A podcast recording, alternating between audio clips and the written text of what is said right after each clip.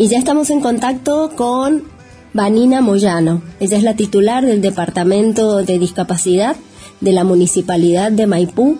Empecemos, como te decía, por el tema deporte, que nos habíamos quedado con muchas ganas de conocer más detalles de todo lo que están haciendo ustedes ¿Qué tiene hoy este departamento para ofrecerles a las personas con discapacidad de las distintas edades que quieran hacer deporte, que quieran vincularse a través de esta actividad tan maravillosa? Bueno, les cuento. Eh, por una decisión de nuestro intendente, Matías Estebanato, ya sabemos que el tema de las políticas públicas inclusivas para él es un compromiso asumido desde que está en, en, en gestión y permanente nos los hace saber porque realmente eh, nos ha pedido que no digamos sino que hagamos y eso marca muchísimo la diferencia porque en este ir haciendo nos permitió crear el área de deporte adaptado dentro del municipio, la cual ofrece actividades físicas, recreativas y mm, deportivas para todas las personas con discapacidad del departamento.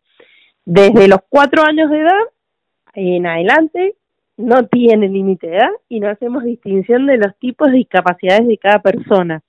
Tenemos una profesional para, para hacerse cargo, digamos, de las necesidades de cada persona que se acerca. La, las actividades deportivas se están realizando actualmente en el Polideportivo número uno y el, perdón, sí, en el Polideportivo número uno, en el Juan Domingo Riboski, los días sábados, desde las 10 de la mañana, y los martes y los jueves están en el Polideportivo número 3 en el Eva Perón, en Luzuriaga. Bien, y entonces, ¿qué es lo que tiene que hacer la persona que quiere iniciar, digamos, y bueno, detallarnos cuáles son estas actividades? Bien, la idea nuestra, hemos logrado eh, que las actividades lleven a cabo un grupo de profesores especializadas en discapacidad y el objetivo principal es sobre todo mostrar primero cuáles son las disciplinas paralímpicas, porque hay más de 30 disciplinas paralímpicas, eh, deportes que mundialmente tienen sus federaciones y acceden a niveles internacionales muy buenos, pero también tenemos la parte social, la parte recreativa, la parte física para los más chiquititos y para aquellas personas que no quieren entrar en el mundo de la competencia sino simplemente quieren ir a hacer una actividad física o deportiva. Lo que tienen que hacer es acercarse al Poli Riboski o al Poli Antártida o al municipio, que ahí nosotros hemos dejado folletos con toda la información, los teléfonos, los números de, de contacto de las profes que llevan a cargo las actividades y eh, también obviamente desde la oficina de discapacidad también pueden ir y pedir más información eh, nosotros estamos en la calle Padre Vázquez 586. Perfecto, fantástico. ¿En algún horario en especial? En la oficina y en el municipio generalmente estamos de mañana, de lunes a viernes de 8 a 13 nos encuentran seguros. En los polideportivos, eh, los sábados que son las mismas actividades de los chicos también pueden ir a partir de las 10 de la mañana y si no, eh, en el Poli Riboski pueden ir de desde las 10 de la mañana hasta las 4 de la tarde, todos los días. Y en el Eva Perón me dicen que también pueden ir desde las 10 de la mañana hasta las 4 de la tarde todos los días. Perfecto, fantástico. Bueno, ya es ley la hora respetuosa, pero hay algunos municipios que ese tema lo vienen trabajando con las empresas que deben cumplimentarlo desde hace un tiempo. ¿Cómo está Maipú en este sentido a partir de esta legislación que pretende hacer más habitables los espacios para las personas con hipersensibilidad, como son personas con autismo. Contanos un poco al respecto. Bien, nosotros venimos trabajando, la verdad que hace muchísimos años sobre el tema, porque si bien octubre es el denominado mes de la inclusión, donde se fomentan más actividades y demás, hace siete, ocho años que logramos que nuestro intendente, eh, a través de un decreto, pusiera que en el departamento de Maipú se va a trabajar el año de la inclusión. Quiere decir que todo el año trabajamos acciones inclusivas para las personas con discapacidad y no solamente en un mes. Entonces, desde ese momento venimos trabajando por distintas acciones que quedan instauradas en el departamento. La hora del silencio era una que veníamos trabajando hace mucho, logramos con el Consejo Deliberante y muchos comerciantes empezar a implementarlas mucho antes de que la ley saliera. Después de esta ley, obviamente, muchísimos otros se han ido sumando, nos han ido preguntando cómo es, qué tienen que hacer, e incluso en las actividades masivas que tenemos, también las respetamos, porque, por ejemplo, en septiembre, que fue el mes de la juventud, que tuvieron esos días las adolescencias del departamento para disfrutar de música, de show, de distintos espectáculos, pusimos la hora del silencio y de 2 a 3 de la tarde les explicamos a todas las promos que íbamos a bajar el sonido de toda la del escenario, de los que ellos tuvieran en sus kiosquitos, para que las familias que tuvieran personas con discapacidad con sensorial, eh, sensorial auditiva pudieran ir al parque y también disfrutar de todo el espectáculo que había. Así que lo venimos implementando y lo bueno es que se ha ido reforzando mucho, la gente ya nos conoce, entonces eh, está mucho más amena. Antes no entendían por qué esto de bajar el volumen y de a poquito al ir, ir, explicándoselos que superan de que no se trataba de un capricho, sino de mm, desórdenes sensoriales. Cuando, cuando se lo fuimos haciendo saber, la verdad que tuvo muy, muy buena recepción en el departamento. Qué bueno, qué bueno porque eso es también hacer educación, ¿no? Para que las personas lo comprendan no solo porque les afecta en el momento en el que están en ese espacio público, sino también porque en su vida cotidiana, ¿no? Pueden incluir estos conceptos. Tal cual, tal cual. Y es sumamente importante porque nos dimos cuenta que lo fundamental es eh, contarle a la gente por qué lo estamos haciendo. Exacto. Porque por ahí piensan como que es solo una idea pasajera, que es algo que uno quiere utilizar y realmente cuando les explicamos, y esto también tiene todo un apoyo político, tiene toda una connotación porque eh, nuestro intendente siempre nos ha dicho, vamos a, al bienestar de los maipucinos y las maipucinas, o sea, busquemos lo mejor para ellos.